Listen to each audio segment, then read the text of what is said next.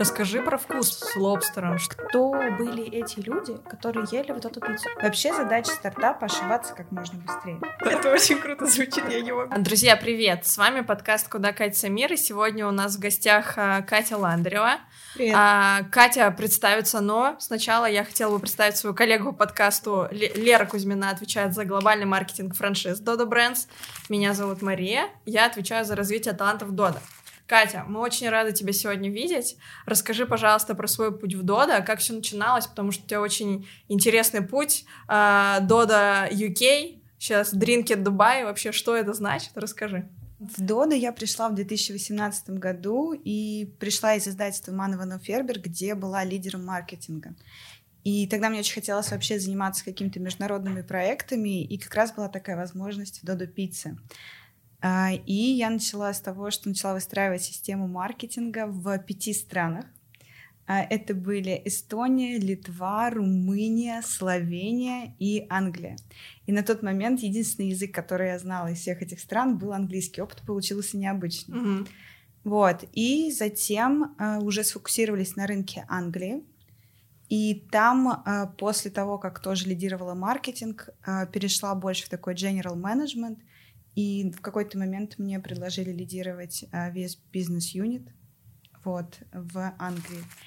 А когда стало понятно, что, к сожалению, по независящим от нас причинам мы не можем продолжать развитие корпоративной сети в Англии, мне предложили а, пролидировать, лидировать а, запуск Trinket в Дубае. Угу. Вот. И ну, для меня это очень интересный вызов. В принципе, кофе — это продукт, который он дарит людям не только чашечку кофе, да, то есть люди, когда приходят в кофейню, они приходят не за стаканом напитка, mm-hmm. они приходят с какими-то ожиданиями от атмосферы, от продукта, сервиса, и для них очень важно вот выключить из своей рутины и как-то вот немножко перезапустить себя в кофейне и ну, по сути, ты делаешь мир человека чуточку лучше.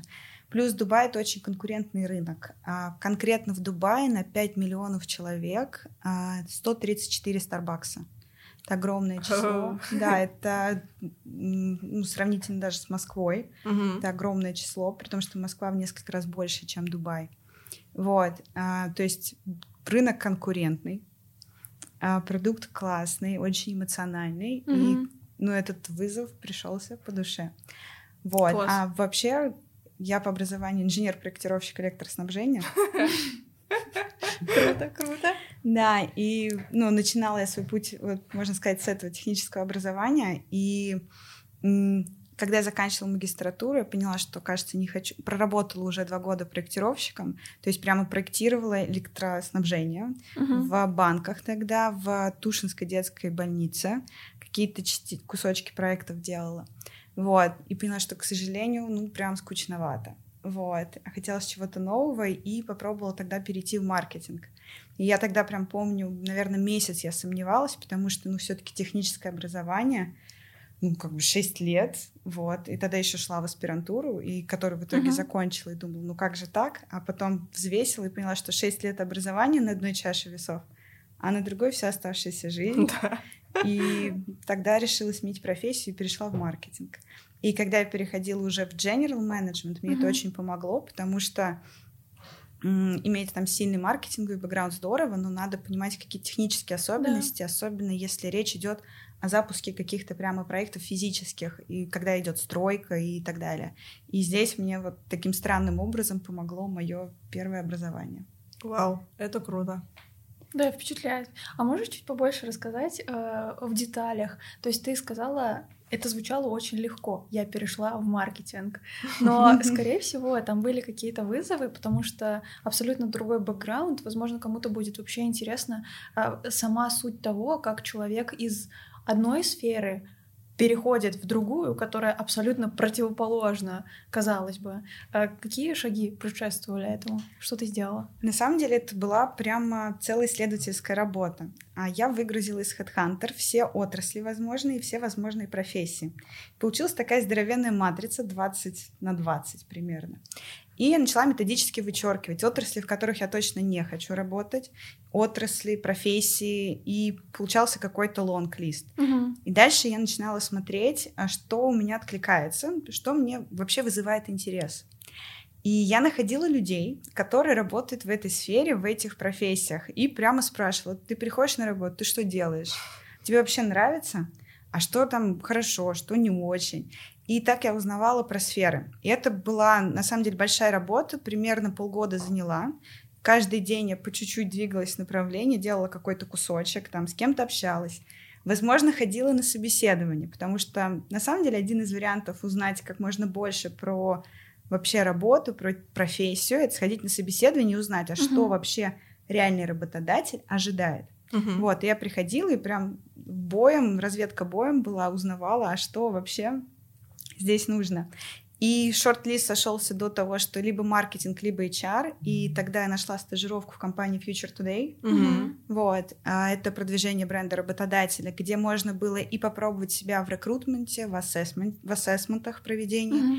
и параллельно мы продвигали сами эти стажировки, то есть это, по сути, маркетинг, это работа с рекламой в соцсетях, перформанс-маркетинг. И также там была организация карьерных форумов, и ты мог попробовать себя в таком ивенте. И я помню, что мы делали за месяц пять мероприятий в двух городах, пять форумов по 2000 участников. Ого. Да, это было... Стрессовенько, наверное.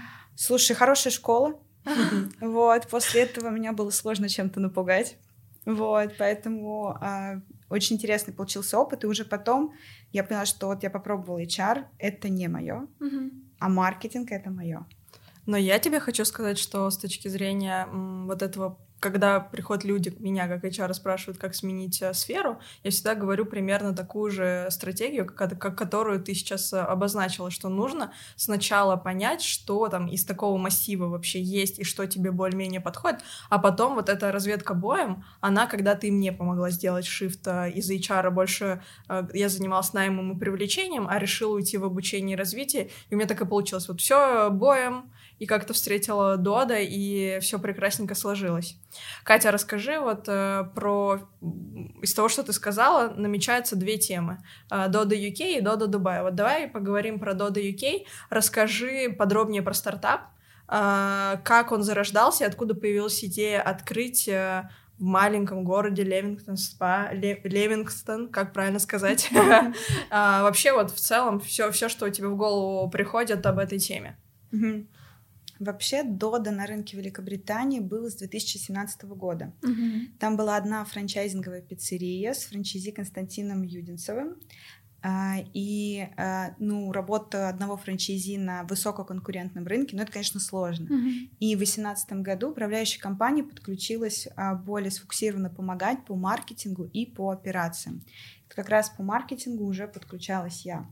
М, И очень быстро стало понятно, что чтобы победить на таком конкурентном рынке, Англия — это самый конкурентный рынок Европы. Там. Доминус? А, Там да. больше тысячи точек. Да, Да? больше тысячи точек у Доминос. Представляете, на Англию.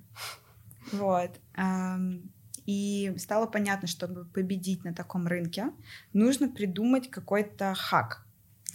И стало понятно, что, ну, два варианта на самом деле. Либо придумать хак, либо очень-очень много денег и очень долгое развитие. А, огромные инвестиции для того, чтобы набрать а, закупочную силу, построить бренд. Это много-много лет Мгм. либо придумать какой-то хак и взломать рынок. И что мы тогда увидели? По сути, на рынке можно было выделить две группы игроков на пицца-рынке. Первый — это крупные игроки.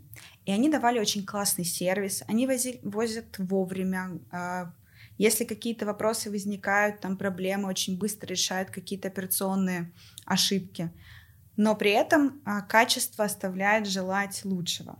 Вот. Вторая часть игроков — это небольшие пиццерии, либо отдельно стоящие, либо сети. Мгм. А, у этих ребят потрясающий вкус. А, они, правда, вкладывают очень много в ингредиенты, в рецепты, но операционка дается очень сложно. Это очень сложный бизнес. А, иметь своих курьеров, а, чтобы все вовремя работало, ну это прям качество, чтобы было стабильное. Это большой вызов для небольших заведений.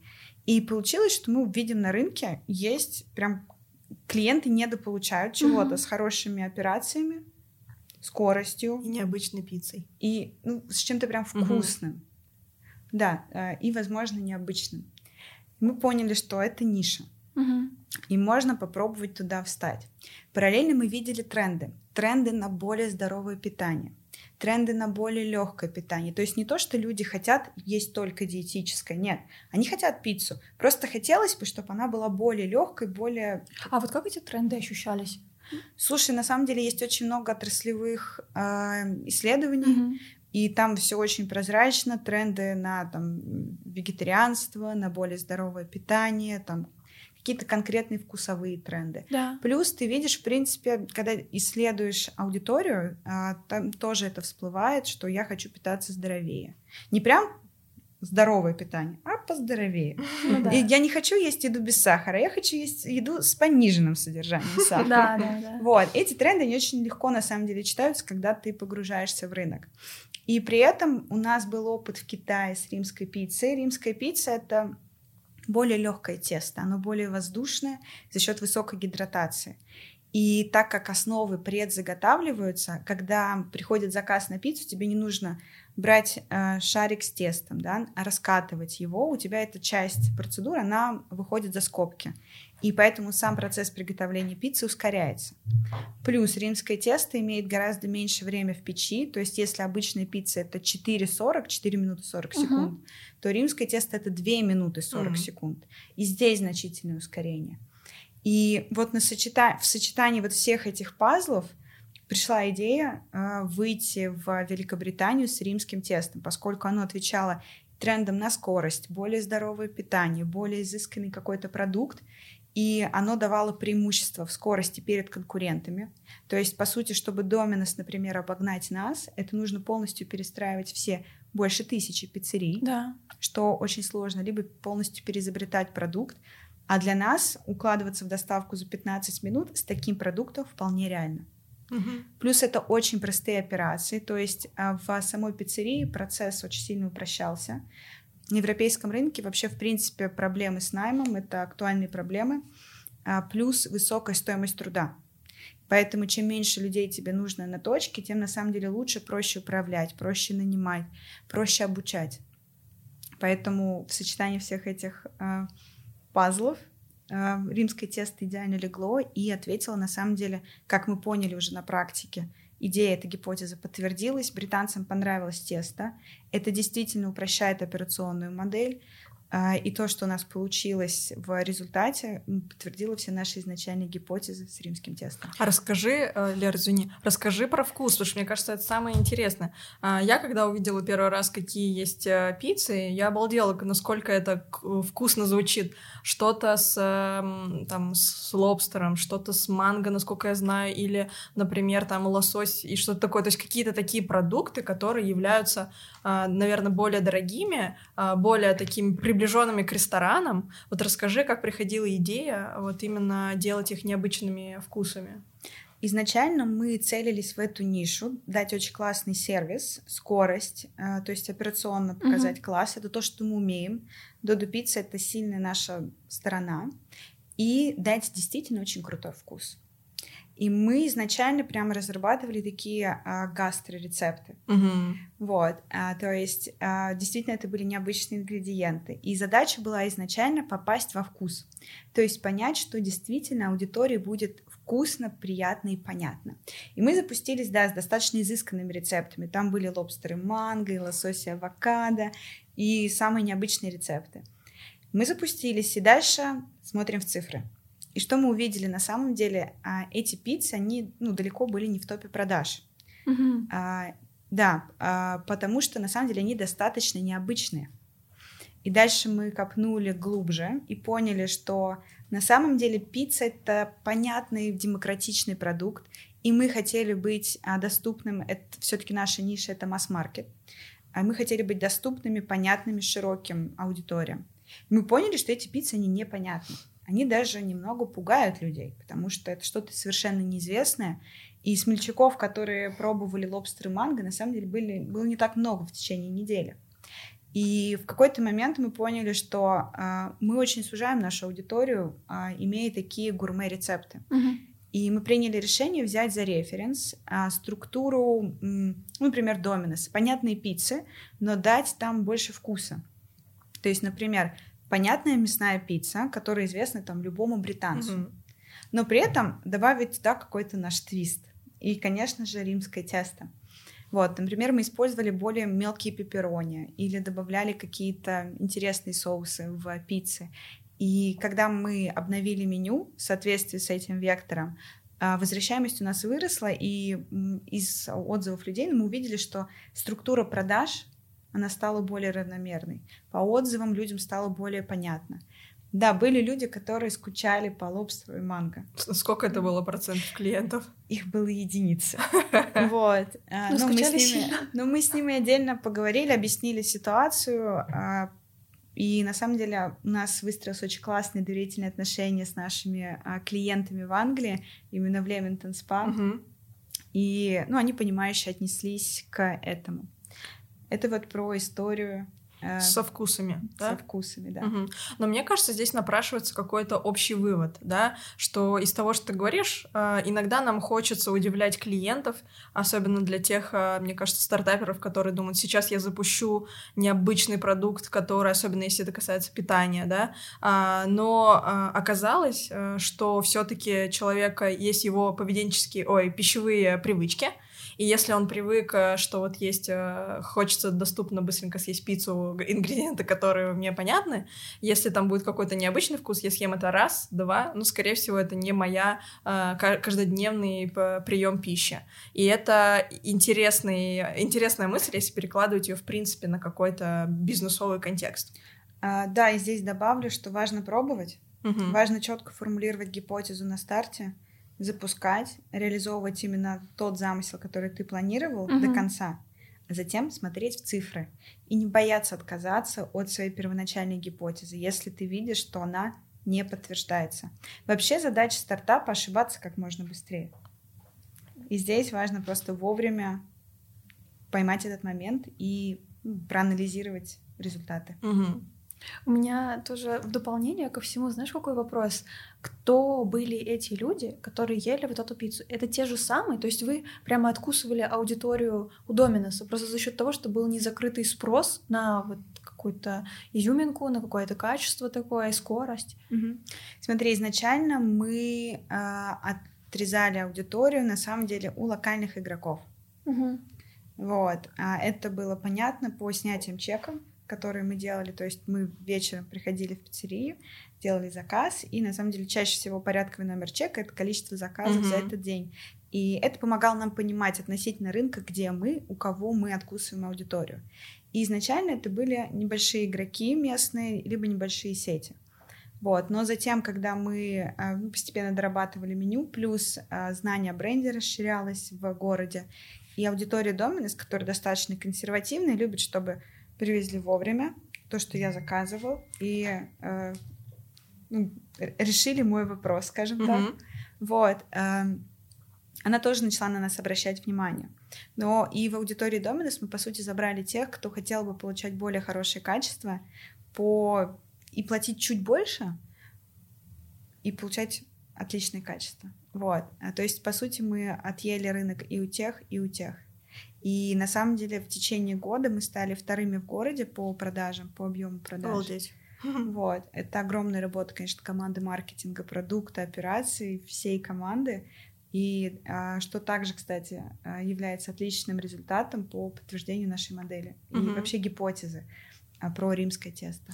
А это ты сейчас говоришь про то, что, что изменилось, когда вы поняли, что нужно уйти от гастропицца, да? Это уже после этого результата? А, ну, это все происходило очень близко, очень тесно. Угу. То есть ты начинаешь откусывать, например, аудиторию у крупных игроков, а, и а, исследуешь глубже этот вопрос, понимаешь, что им непонятны рецепты, что для них это скорее пугающее, угу. что-то новое, и ну, это параллельно идет. Угу.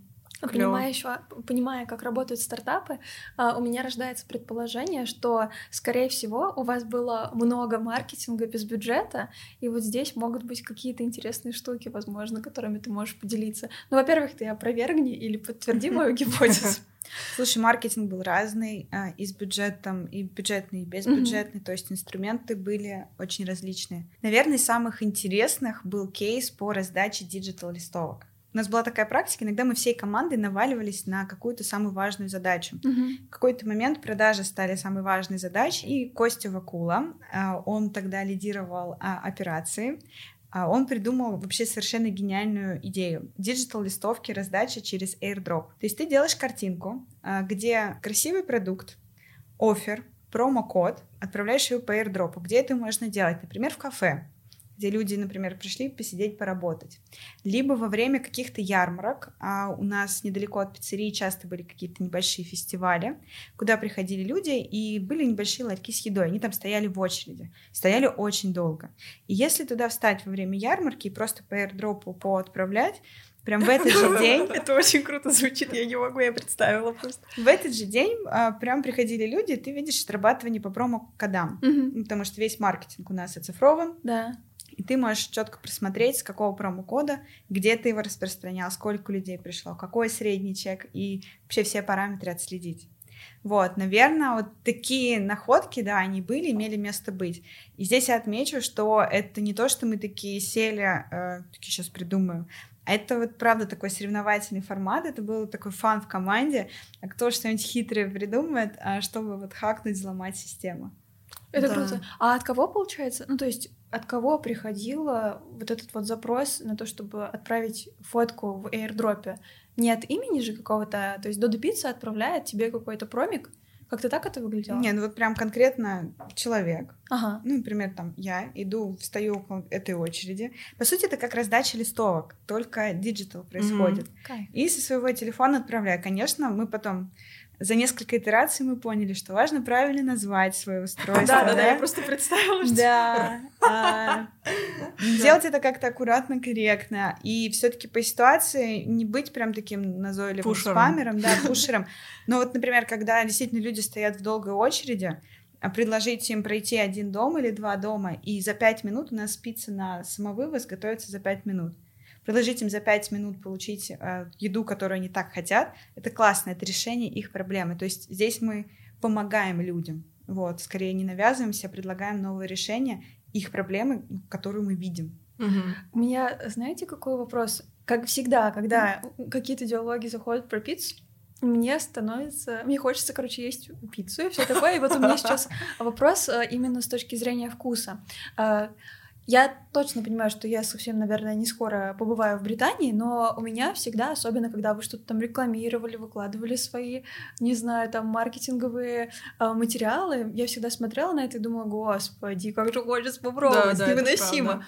Вот, и я хотела тебя, знаешь, что спросить? Возможно, есть какие-то референсы, допустим, чтобы вдруг кто-то тоже захочет понять, что же это была за римская пицца, каких-то, э, ну, типа, заведений в Москве, которые готовят что-то примерно похожее, там, вроде Маэстрелла, там, не знаю.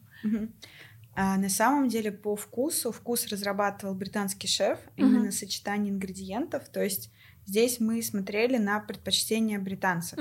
Вот. По текстуре, вообще по сочетанию, по продукту, наверное, ближе всего к нам в России, в Москве конкретно Зотман. Зотман. Mm. Да, а, может быть, Маэстрелла, но по моим ощущениям все-таки Зотман здесь ближе. Uh-huh. Но это все равно другой вкус, другие рецепты. Но если хочется попробовать что-то близкое, то, наверное, это Зотман. Класс. Круто. Они сделали небольшую рекламу конкурентов. а, у меня такой вопрос. Я знаю, что когда это команда стартапа, очень часто гемба — это неотъемлемая часть э, вашей работы. А, ты тоже наверняка ходила как курьер, э, как, не знаю, пеший курьер или на велике, или стоял за кассой или на кухне. Расскажи, какие там у тебя рождались инсайты. Вообще, мне кажется, что интересно именно, как ты работала курьером, потому что это, ну, для меня лично вызов пойти в другой стране с, с коробкой пиццы доста- доставлять. Я бы хотела, на самом деле, побывать в такой гембе в другой стране, но вот, может быть, у тебя э, рождались какие-то интересные инсайты, которыми ты можешь поделиться с нами. Вообще я старалась выходить в гембо регулярно, потому что э, здесь шла работа над моделью. Угу. Нужно было понимать, э, где именно прикладывать усилия, где самые узкие места. Э, с точки зрения наблюдения это невозможно понять, если ты постоял, посмотрел рядом полчасика Это не та картина. Нужно прямо идти работать в пиццерию, на мой взгляд, если ты дорабатываешь модель. Угу. А, прямо идти делать предзаготовки, собирать пиццы. Причем делать это не с утра пришел в понедельник утром, пособирал пиццы и вышел. Нет, нужно приходить в пятницу, Когда час пик? Час пик. с 6 до 8 в самое пиковое время и смотреть, потому что а, самые м, узкие горлышки, они наиболее ярко видны а, именно в пиковые, в пиковой нагрузке. Вот. А, и, соответственно, я работала на всех станциях. Это и выдача заказов, это и сборка пиц, предзаготовки. А, ну, вообще все-все-все. Просто ротировалась, старалась каждую неделю а, пробовать что-то а, новое и глубоко погружаться. Вот. А, наверное, про курьерский опыт. Самое страшное было в Англии левостороннее движение. М. Поэтому, когда я только приехала, да, я доставляла на электровелосипеде, электромопеде. Ты либо едешь по встречке, либо ты думаешь, что ты едешь по встречке. Просто одно из двух. И первое время, конечно, было очень страшно. Вот. А, Но потом при- Приноровилась. приноровилась, конечно. И, наверное, самое приятное, а, ну и вообще необычное тоже, когда я доставляла пиццу, ну, мне очень нравится это. Представляете, человек ждет, сейчас к нему приедет пицца, вот она приезжает такая горячая, вкусно пахнет. Часто дети выбегают встречать там а, Курьеру, доставщика пиццы, да. да. там люди, обычно они очень счастливы встретить курьера пиццы. Вот я прихожу, приношу им пиццу, и очень часто люди смотрели на меня и говорили, вот ты такая маленькая, уже работаешь. Как- какая же ты все-таки молодец. И давали чаевые мне. Вот. Ты собрала больше Не осознавая, что это лидер этого как бы направления да, Да, в этой стране. Вот, а, да, ну, конечно, чаевые все в пиццерию для ребят, вот, но это, ну, очень необычно, и прям, ну, у людей вызывало большое уважение, что я еще, наверное, учусь, но Но уже уже работаю. работаю. Да. Офигенно. Вот. У меня а, вообще ты вот это все сейчас рассказываешь, и я покрываюсь мурашками от крутости вызова, а, сложности того, что ты делала.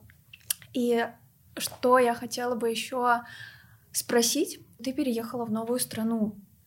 Ты человек, который... Ты жила раньше в Британии? Нет. Нет, ты не жила раньше в Британии, ты туда переехала, и ты еще там запускала бизнес, тестировала. Там была не готовая модель. Твоя задача была обкатать модель, сделать так, чтобы она была масштабируемая. При этом самой туда переехать, устроиться, жить в новое место. Я просто вспоминаю, когда мы переезжали в Москву, это тоже была куча, э, ну, нюансов. Ты даже к воде там привыкаешь, э, хотя казалось бы, такая мелочь. Можешь рассказать вот еще больше про вот свой житейский какой-то опыт и опыт, может быть, с точки зрения там кросс-культурных каких-то коммуникаций или сложностей, которые у тебя возникали? Классная тема. М, Ну, конечно, это непростой процесс переезда в другую страну и настраивания там быта. Но когда ты включаешь какой-то режим прохождения челленджа, ты просто составляешь, да, какой-то список, а, и, например, тебе нужно подключить коммуналку, еще что-то сделать, еще там оформить счет, а, зарегистрироваться в поликлинике. Ты просто каждый день чик-чик-чик-чик-чик, как можно скорее это делаешь, и уже э, занимаешься какими-то своими э, делами. А Мне было очень сложно найти квартиру, а, потому что не было кредитной истории, и у меня был кот. А с котами очень сложно а, вообще найти что-то там.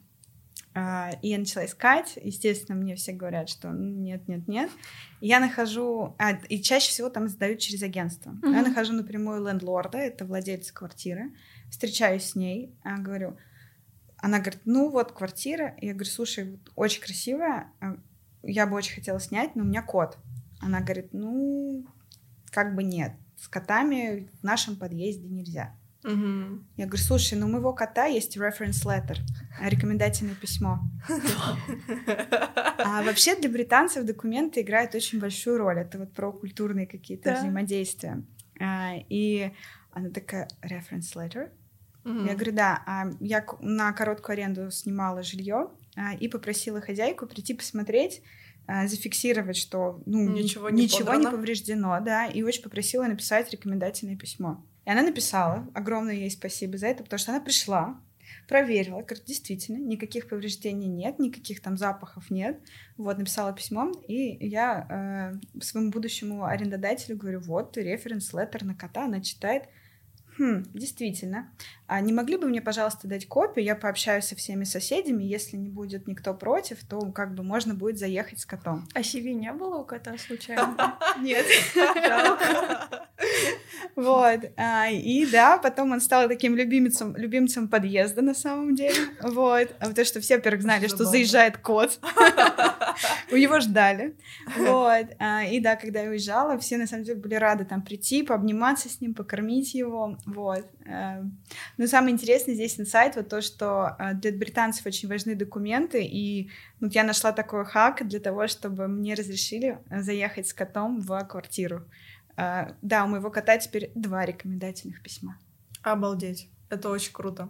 А, можно какой вывод сделать, да, что чтобы люди не романтизировали переезд, это сложно, есть очень много челленджей в каждой стране своя специфика, но я так понимаю, чтобы, например, тебе было морально легче, нужно составлять списки и как можно скорее двигаться по этому списку, как я такой Марио грибочки собирает, знаешь, так проходить вот эти уровни и переходить на следующую, на следующую ступеньку. Вопрос э, больше переходит опять снова э, в сторону UK, и мне интересно с точки точки зрения команды. А, как ты, эм, не как ты собирала команду, а вообще что важно знать при э, том, когда формируется команда стартапа? Угу. А, наверное, я начну здесь с того, что а, у стартапа нет задачи переделать вообще все дела. Задача стартапа выделить 20% действий, которые принесут 80% результата, и выложиться с ними на все 100, а или 200 даже. Вот. А, и здесь очень важно уметь определять, что действительно важно сделать, что действительно тебя приведет к результату, а что, ну, неплохо было бы сделать, ну, как бы на самом деле не очень обязательно. И а, если ты умеешь это определять, а, есть возможность собрать минимальную команду. А почему минимальная команда? А чем меньше команды, тем быстрее коммуникации, тем быстрее принимаются решения, тем проще вам двигаться.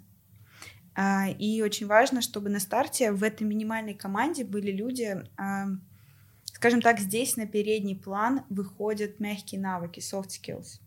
А, умение человека решать вопросы, приходить к результату, а, находить нетривиальные подходы какие-то и, ну, действительно двигаться, двигаться, двигаться, двигаться. Эм, и здесь на второй план уходят какие-то более узкие специализации. Например, если человек умеет вести только соцсети, он не готов больше ничем mm-hmm. заниматься, на старте э, это не совсем подходящий профиль для команды.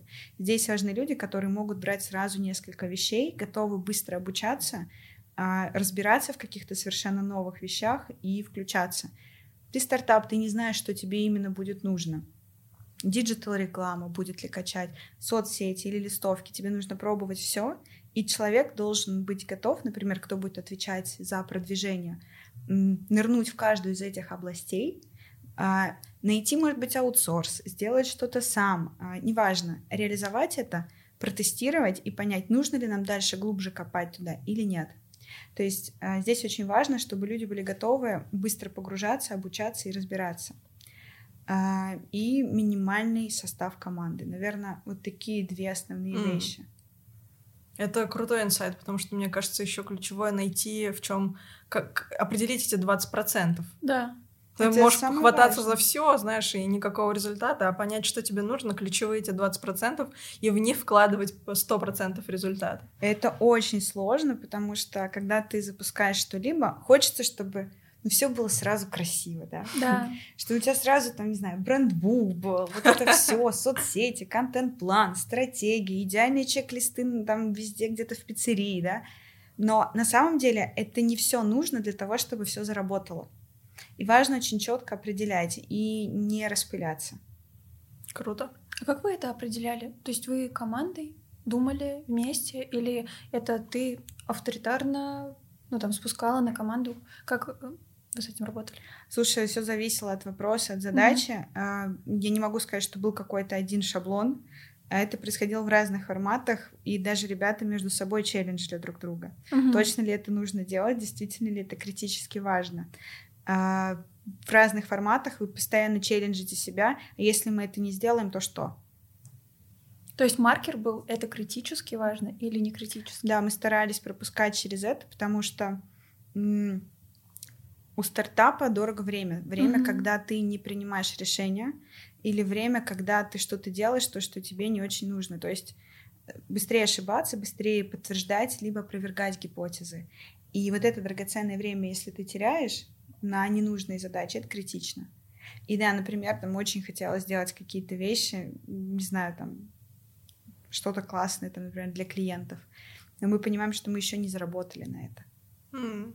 потому что нужно дорабатывать модель, и там нужно работать над другими вещами, более приоритетными. Это больно, это неприятно отсекать, но это помогает действительно яснее видеть картину и двигаться быстрее. Мгм. А скажи, вот а, ты когда сказала про эти 80 на 20, а, я подумала, что на самом деле это ценный навык не только для тех, кто в стартапе, но и в целом, потому что можно работать уже ну, там, в функции или в команде, которая достаточно широко разрослась и начинает делать что-то просто для того, чтобы делать. Возможно, у тебя какие-то с этой точки зрения были мысли, когда ты рассуждала про свой предыдущий опыт, когда столкнулась с таким жестким стартапом.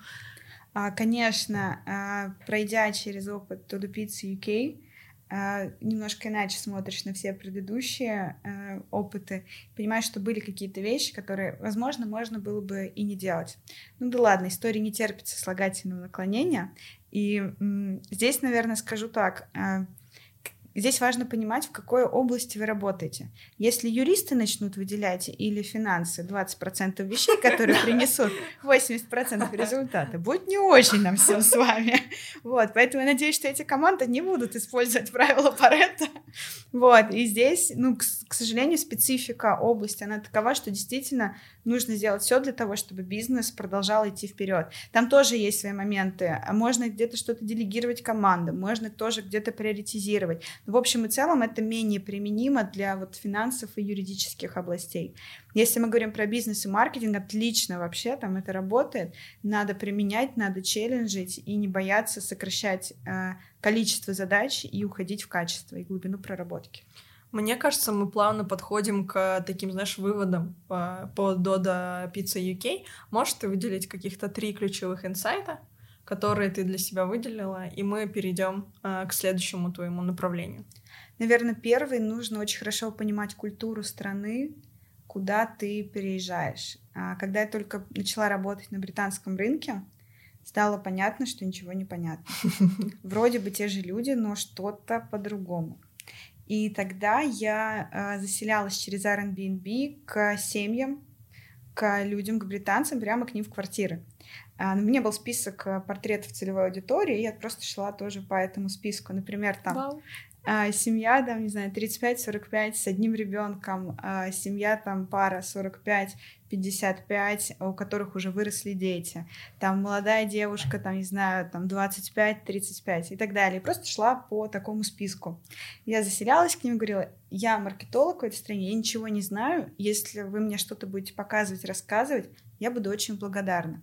И люди мне прям, ну, очень помогали. А, там, не знаю, с какой-то семьей мы садились по вечерам, по четвергам и а, открывали почту. И так я узнала, что почта — это важный момент в Англии. То есть они всю неделю собирают почту и садятся и разбирают.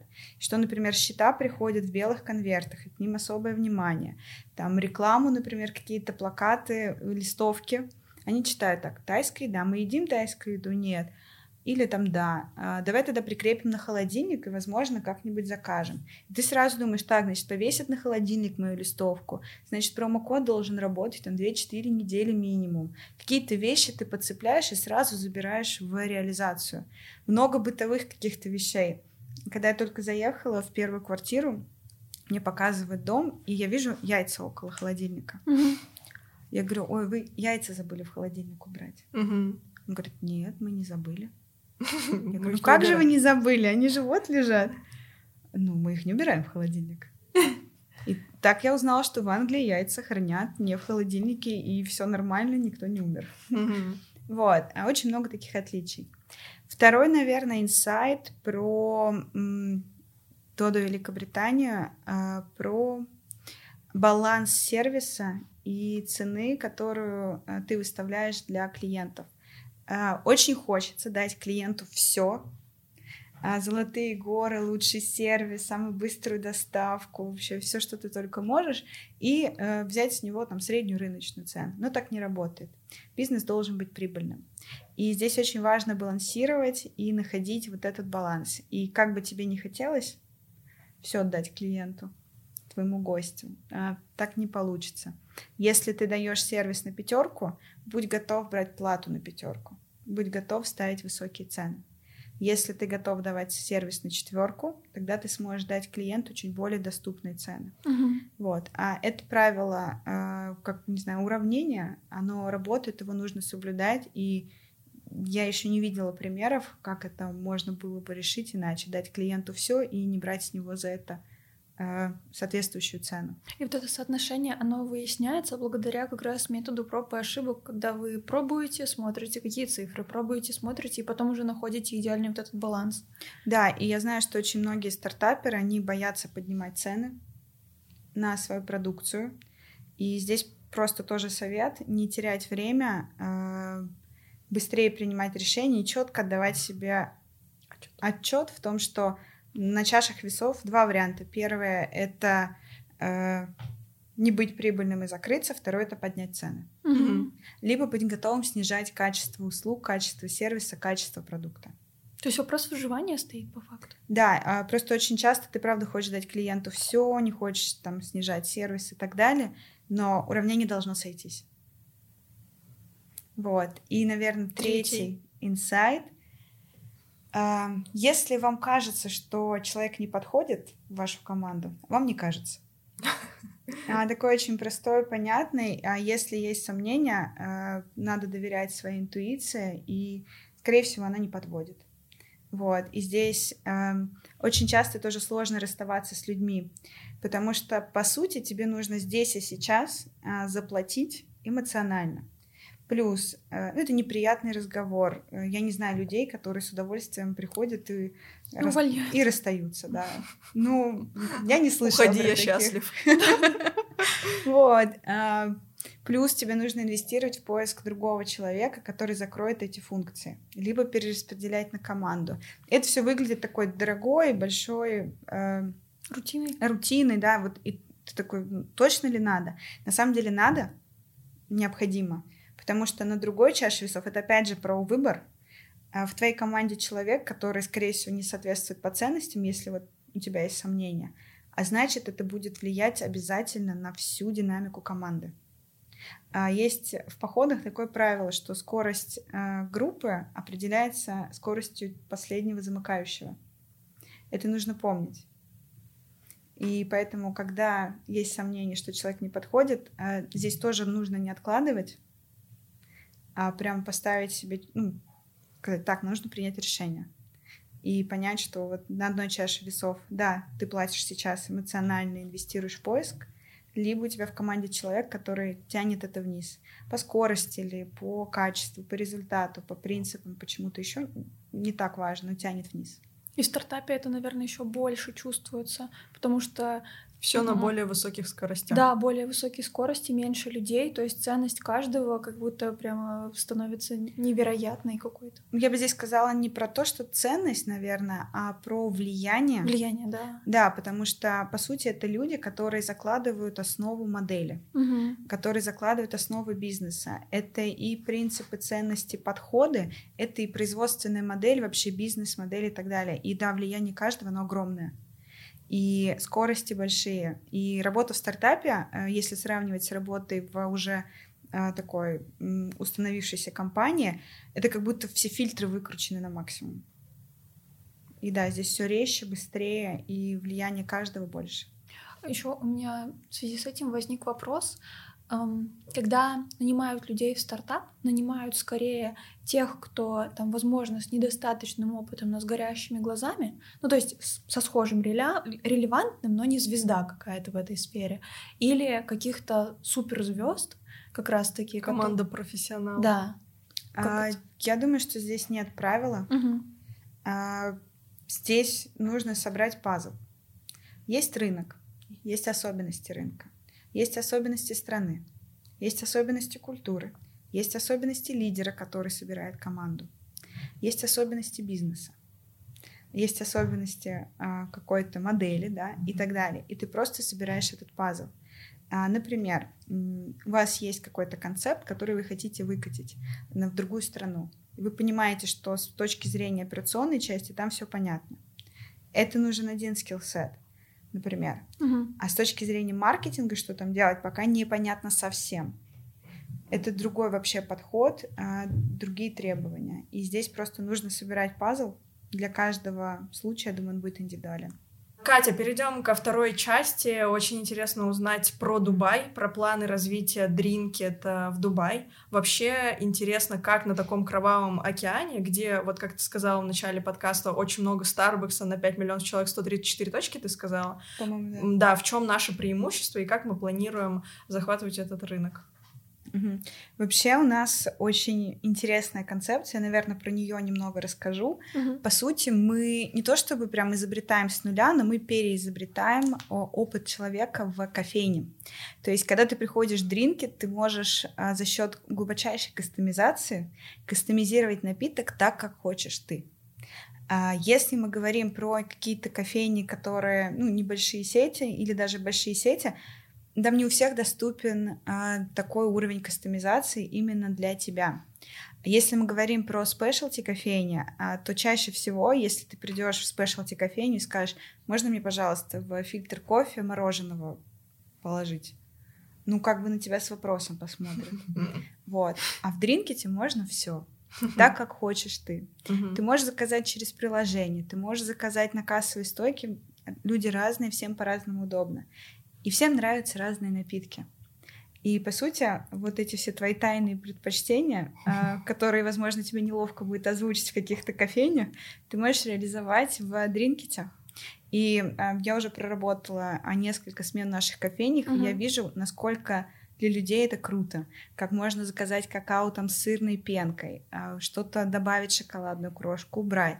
Или вообще а, сумасшедше кастомизировать свой напиток. Сделать, не знаю, например, капучино на банановом молоке с двойным эспрессо-шотом, карамельным сиропом, посыпкой. И не говорить все это баристе. Потому что ты в приложении можешь это очень легко за несколько кликов собрать. А ты не узнаешь ведь, что есть, например, какие-то добавки определенные. То есть тебе надо спросить, а какие у вас есть добавки? А если такие, а можно мне вот эту? А вот это какой вкус? А как она выглядит? И так далее. То есть процесс как будто бы удлиняется в разы, а тут ты просто нажимаешь. Клик-клик-клик, и ты можешь сохранить какие-то напитки в свои любимые, и потом одним нажатием повторить заказ. Я хотела сказать, что вот это для меня самое главное преимущество дринки, потому что у меня есть, например, топ-3 напитка, которые я пью, и мне нравится, что там они всегда есть, и просто в 3 секунды это делаю. Это вообще просто... И это я делаю по пути, когда я выхожу из метро и иду в офис. Да. Это просто нереально. Я надеюсь, что это будет дальше как-то Да, ты можешь заказать заранее и забрать свой кофе готовым. Ты можешь кастомизировать его так, как хочешь ты. Ты можешь заказать его таким образом, которым хочешь ты заказать. Uh, наши умные выдачи, то есть ты забираешь заказ, uh, и автоматически гаснет вот эта вот ячеечка, и туда уже может прийти какой-то следующий заказ для следующего человека. Все эти вещи, элементы, они становятся возможны, такая диджитализация за счет, конечно, Dodo Is. Да. Вот, и это наше большое преимущество, потому что, чтобы разработать такую систему, на это уйдут годы, uh, и конкуренты сейчас просто, мы не видим, что кто-то движется в этом направлении. А тренд на кастомизацию, на вообще диджитализацию, он есть и он усиливается. Да, точно. Плюс мы даем очень классный продукт, действительно вкусный кофе. И все операционные стандарты, они очень сильно заточены на то, чтобы давать стабильное качество каждый день для каждого клиента в каждой кофейне. А, и плюс, на самом деле, у нас очень классный бренд. А, вот этот вот кит, Uh-huh. китовый шрифт, он очень эмоциональный. И как раз перед тем, как погрузиться в тему а, дринкета и вообще выхода в Дубай а, с кофе, я сделала анализ вообще мировых а, брендов, идентики и прочее, и ну, стало видно, что люди хотят больше эмоций в бренде, uh-huh. в кофе, вообще от этого получать. И здесь наш вот этот вот любопытный кит, очень эмоциональный, э, с множеством вариаций. Он, ну, невероятно точно попадает вообще тоже во все тренды и в рынок, и в то, что действительно хочется людям. Угу. Круто. Катя, знаешь, как у меня вопрос, как у маркетолога? Давай. А, а как...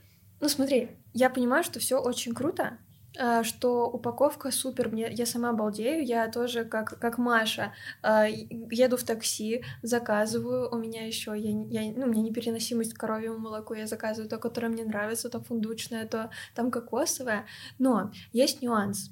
А, мне кажется, сложность работы на каком-то рынке, особенно там, неизвестном, без покрытия, там, с неоттестированным продуктом, потому что, ну, возможно, там сырная пенка в Дубае вообще не зайдет. То есть mm-hmm. тут у нас от нее все сходят с ума, а что, что будет в Дубае, непонятно. Расскажи, пожалуйста, вот про вот этот ваш первый шаг, а, как вы планируете сделать так, чтобы про эту кастомизацию узнали вообще люди, чтобы ну, кто-то пришел и действительно попробовал кастомизировать так кофе. Потому что, может быть, классный продукт, но про него никто не знает, и в итоге ничего не работает. Угу.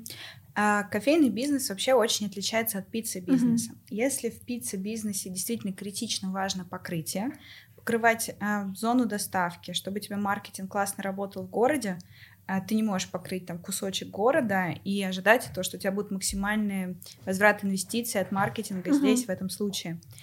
Кофе немножко иначе. Это другая частота, другие паттерны, а, это вообще другой мир.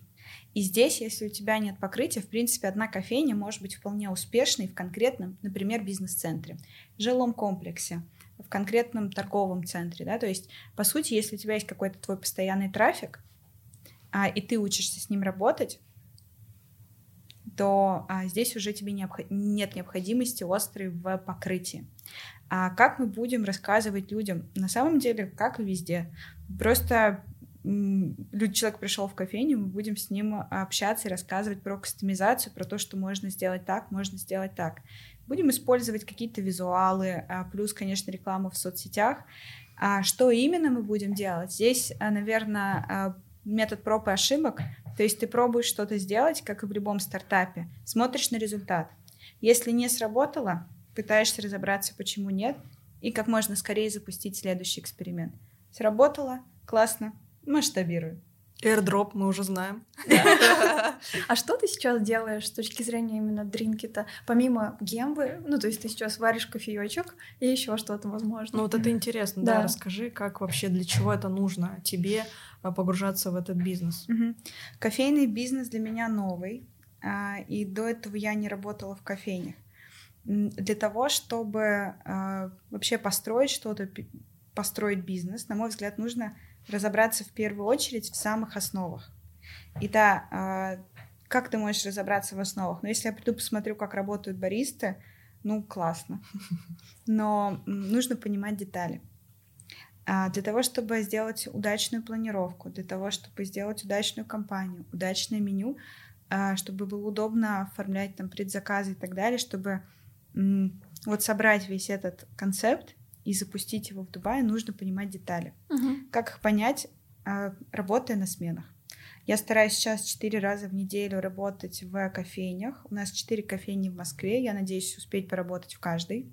Вот. Например, и ты понимаешься в деталях, ты тренируешься, ты общаешься с командой, ты видишь гостей, ты продаешь гостям, ты делаешь предзаготовки, ты делаешь сырную пенку. И ты понимаешь, у тебя выстраивается очень понятная картинка, как это все работает и как это переносить. Потому что здесь очень важно в деталях понимать э, для того, чтобы максимально точно, максимально эффективно э, перенести это в другую страну. Это уже будет сложно. Да, да. Вот, а, поэтому нужно хотя бы как минимум разбираться в основах э, бизнеса. И надо понимать и чувствовать и сотрудников, и гостей, и продукт. Все это а, набирается только за часы практики на самом деле. А это невозможно понять, там, просто наблюдая. Здесь нужно прямо работать руками, трогать, сталкиваться с вопросами.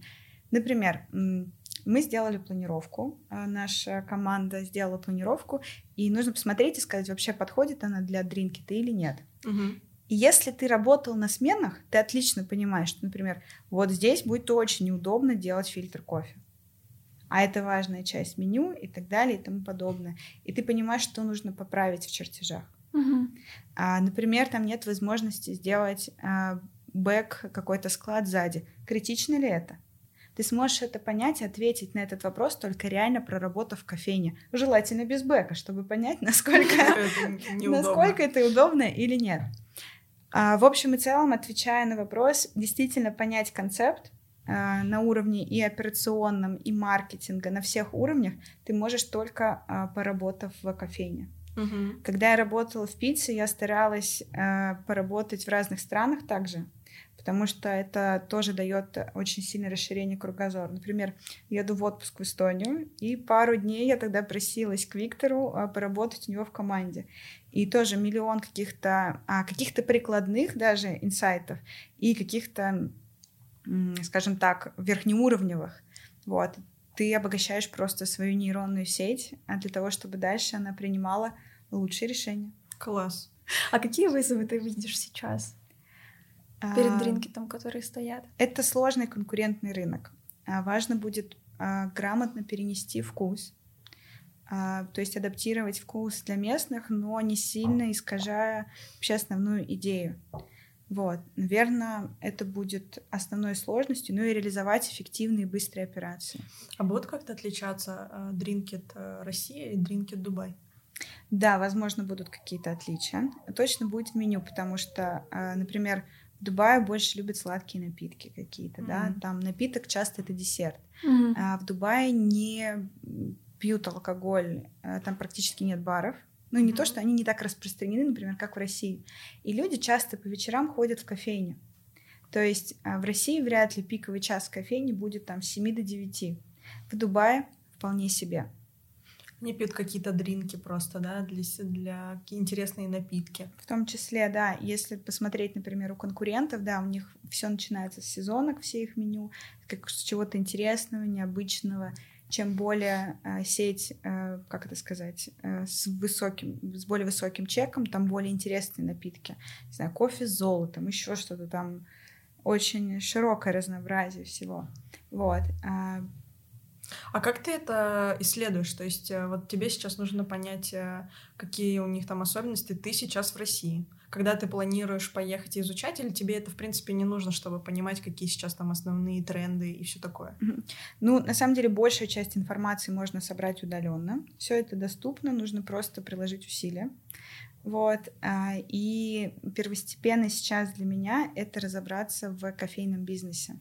То есть, если сейчас выбирать, там, не знаю, съездить в Дубай посмотреть или взять еще несколько смен в наших кофейнях, а, конечно, сейчас первостепенно это понимание основ.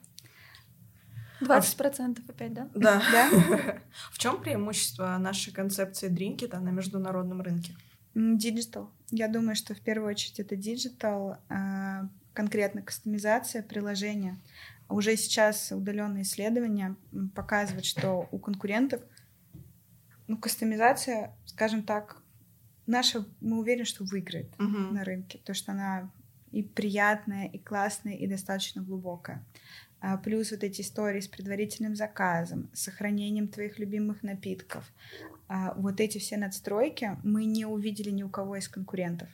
Угу. А мы знаем, что они действительно очень сильно облегчают жизнь для человека. А что еще может быть приятнее, когда у тебя не просто классный продукт и сервис, тебе еще и легко сделать заказ. А приложение, приложение просто его надо скачать, то есть это достаточно относительно немного, но все же для клиента это много усилий, потому что это ты что-то устанавливаешь к себе на телефон, а это какая-то уже там персональная зона, то есть чтобы установить приложение, нужно прям почувствовать ценность. А не планируете ли вы какие-то вещи вроде ну, там, экранов заказа, как, как в Макдональдсе, например, в кофейне, когда можно сразу понять вот эту digital составляющую, то есть чтобы она прям в лоб била. То есть не было чтобы такого, что чтобы догадаться про приложение, надо что-то там прочитать, что-то отсканировать, а ты прям сразу понимаешь, это, скорее всего, что-то диджитальное. Да, есть вероятность, что мы поставим терминалы для заказа, но э, на самом деле наша конечная цель это действительно, чтобы клиент установил приложение, чтобы все его заказы собирались. Угу. Мы рекомендовали ему напитки на основе его а, заказов, да. да. А, и наша задача, задача команды на месте будет действительно донести эту ценность до клиента и а, ну, объяснить, что действительно это облегчит тебе жизнь. А как ты видишь, а, получается, будет Додо Пицца и рядышком Дринкет. А не будет ли смешения целевых аудиторий? То есть это должно быть такое место, а, где целевая аудитория Додо Пиццы а, будет в целом органично с целевой аудиторией Дринкета. Казалось бы, ну, это, это опять же на мой обывательский взгляд, что это могут быть разные аудитории. Как ты видишь э, решение этой проблемы, если она вообще есть? Угу. На самом деле это будет две отдельные зоны, Мгм. то есть они будут находиться в одной локации, но атмосферы они будут разные, потому что, например, Додо Пицца, там у нас будет большой акцент на детей, да, Мгм. плюс вообще дизайн наших пиццерий он такой светлый, яркий, жизнерадостный, ну и, конечно, запах классной пиццы. Да. Мгм. Вот, кофейня — это другая история. Здесь э, как бы запах классной пиццы и много детей — это не совсем то, что ожидают люди, приходя в кофейню. Здесь будет другой дизайн, э, другая атмосфера, и мы постараемся также, э, ну, отделить. Да, мы оставим проход, то есть если человек захочет зайти к нам а, или от нас зайти за кусочком пиццы, конечно, для удобства гостей это самое важное. Мы это предусмотрим. Но в общем и целом это будут две такие отдельные зоны. Про гостей вообще очень интересный инсайт у меня произошел, когда я работала вот последние две недели в кофейне. Например, приходит клиент, а, мужчина, 45 лет, а, например, он работает в госструктуре какой-то, Мгм. да, и я прям вижу этого клиента, а, потому что я его видела в пиццерии, он уже Мгм. приходил. И чаще всего, например, он заказывал, ну, такой типаж, не мясную пиццу, погорячее, там, чтобы было здорово, классно, все. Здесь он приходит в кофейню и говорит, мне средний американо с двумя там дополнительными шотами эспрессо, погорячее, пожалуйста, на дно три сахара тростниковых, и можете, пожалуйста, не мешать. То есть у него а, количество, детализация запроса. Его вообще запрос стал совсем другим. А, и потом он садится и прямо вот наслаждается этим кофе. То есть до того, как я начала работать в кофейне, я не думала, ну, что такие брутальные профили, да, могут прям прийти и наслаждаться своим моментом с чашечкой кофе. Такой, какой они хотели. Вот. Потому что я раньше видела, что просто мне поместнее пиццу. Вот. А аудитория, на самом деле, это одни и те же люди практически. Но они приходят с совсем разными запросами и задачами, которые а, нам предстоит решать. Мгм. Вот. И здесь, наверное, разница большая, но люди примерно одни и те же. Но то, что мы даем, разное. Мне кажется, на этой прекрасной ноте и можно закончить э, наш подкаст. Кать, спасибо тебе большое, что ты к нам пришла. Мне кажется, сегодня ну просто очень было полезно и интересно. А, Будем рады пос- посетить э, Дода и Дринкет в Дубай.